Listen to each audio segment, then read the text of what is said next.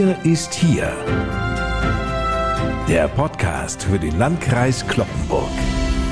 Moin und willkommen. Kurz vor dem Jahreswechsel melden wir uns noch einmal mit unserem Podcast, der sich aus Aktualitätsgründen mit dem Hochwasser bei uns beschäftigt. Die Hochwasserlage bleibt in einigen Regionen Niedersachsens kritisch, zum Beispiel in Pferden. Für Celle und die Gemeinde Winsen an der Aller wurde am gestrigen Freitagabend, wie es heißt, eine Gefahrenmitteilung herausgegeben. Bremen-Borgfeld im Nordosten der Stadt liegt in der Wümmeniederung und ist bereits überflutet. Mehrere Höfe stehen unter Wasser.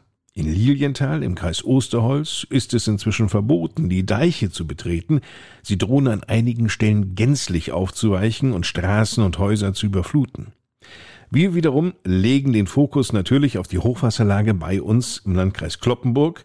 Darüber werden wir Sie in den nächsten Minuten ausführlich informieren.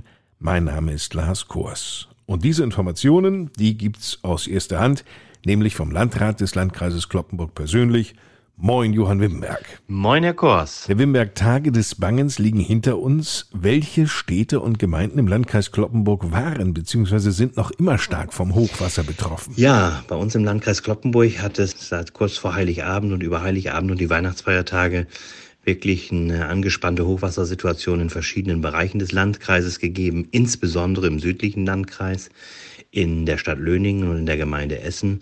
Aber wir hatten durchaus auch angespannte Situationen im Norden, in der Gemeinde Saterland, der Gemeinde Basel und der Stadt Friseute.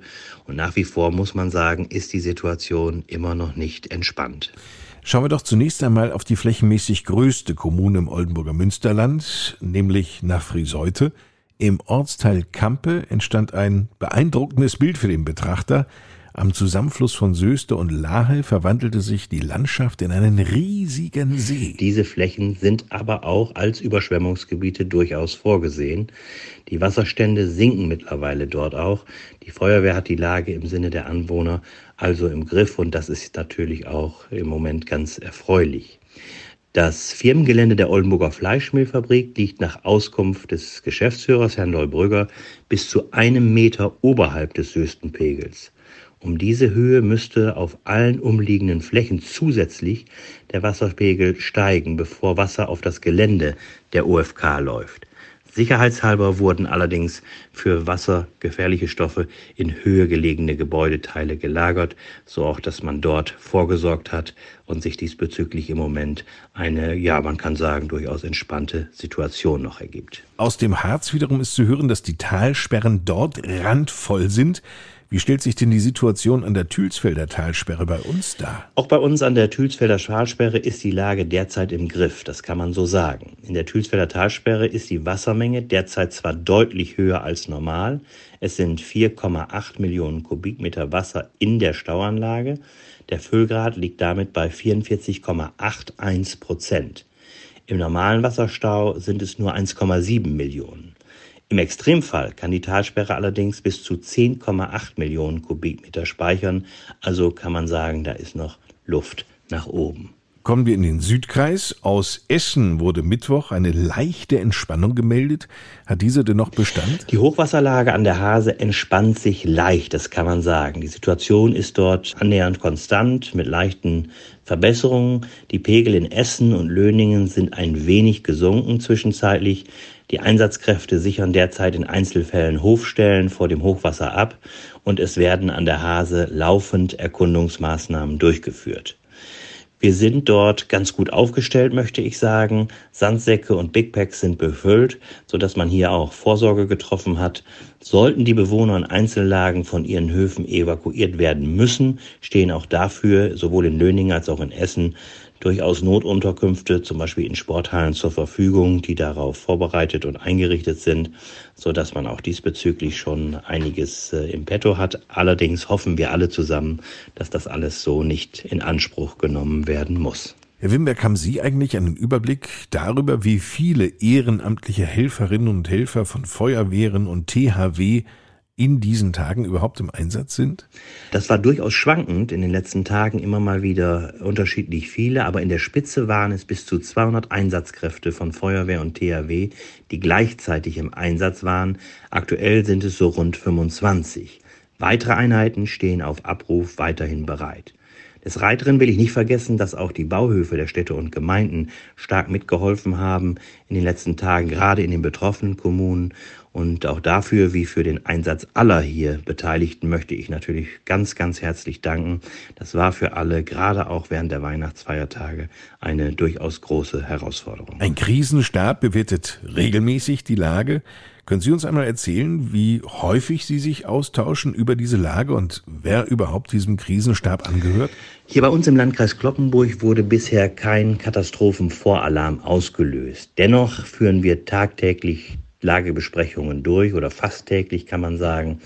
Die nächste fand heute am Samstag statt und Teilnehmer dieser Lagebesprechungen sind ja einmal Mitarbeiterinnen und Mitarbeiter vom Landkreis Kloppenburg, aus unserem Ordnungsamt, aus unserem Umweltamt, äh, darüber hinaus Vertreter von Städten und Gemeinden, die Vertreter der Feuerwehr, der Kreisfeuerwehr, des THW, des DRK, der Polizei, des NLWKN und der Wasserachten. All diese gehören zum Kreis derer, die an dieser Lagebesprechung oder an unseren Lagebesprechungen, so kann man sagen, regelmäßig teilnehmen. Die Frage, Herr Wimberg, die ja nun viele beschäftigt, ist, mit welcher Entwicklung müssen wir rechnen? Können Sie uns dazu etwas sagen? Wir müssen auf jeden Fall wachsam bleiben, sind aber durchaus vorsichtig optimistisch, wenngleich wir natürlich schauen müssen, was wird es noch in den nächsten Tagen an Niederschlag geben und wie wirkt sich das auf die Pegel und Wasserstände insgesamt aus. Es wird weiter kontrolliert Wasser aus dem Alfsee bei Alfhausen-Rieste abgeleitet. Die Pegel werden daher auf einem durchaus hohen Niveau bleiben. Der Alfsee verfügt weiterhin über Stauraum. Die Lage wird sich voraussichtlich in den nächsten Tagen nicht äh, deutlich ändern. Davon muss man im Moment ausgehen. Wir lassen aber keine Gemeinde bzw. Stadt bei uns alleine. Wenn Hilfe angefordert wird, dann unterstützen wir als Landkreis natürlich überall dort, wo Hilfe erforderlich ist. Und ich glaube, das hat sich auch in den letzten Tagen so gezeigt und auch als richtig erwiesen. Wir müssen in solchen Situationen zusammenstehen, auch außerhalb von Katastrophenalarm oder Katastrophenvoralarm. Soweit hoffentlich kommt es nicht. Und deshalb ist es auch wichtig, dass wir alle Kräfte mobilisieren, die dazu beitragen, dass die Situation im Griff bleibt. Noch ein Nachtrag vom Deutschen Wetterdienst. In den Hochwassergebieten im Oldenburger Münsterland soll es heute an diesem Sonnabend, den 30. Dezember, überwiegend trocken bleiben. Morgen am Silvestertag und am Montag, den 1. Januar, könnten die Niederschläge wieder zunehmen. Allerdings, und das ist die gute Nachricht dabei, nicht in dem Maße, dass die Pegelstände der Flüsse ansteigen. So zumindest die Einschätzung der Meteorologen. Hoffen wir, dass die Experten recht behalten.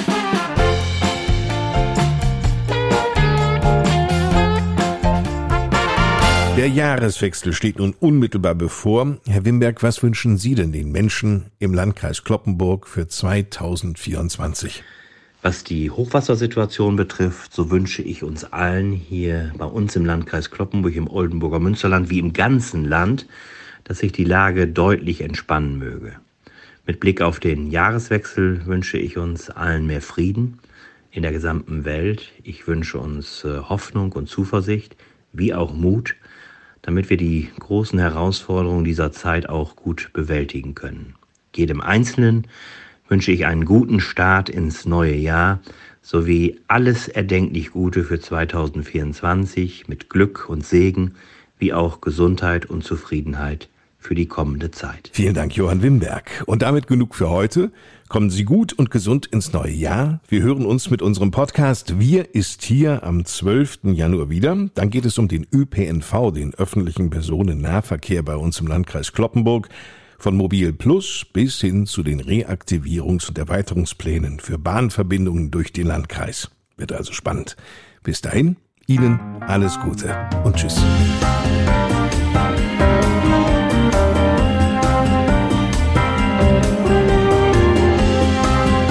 Das war Wir ist hier, der Podcast für den Landkreis Kloppenburg mit Landrat Johann Wimberg und Lars Kors.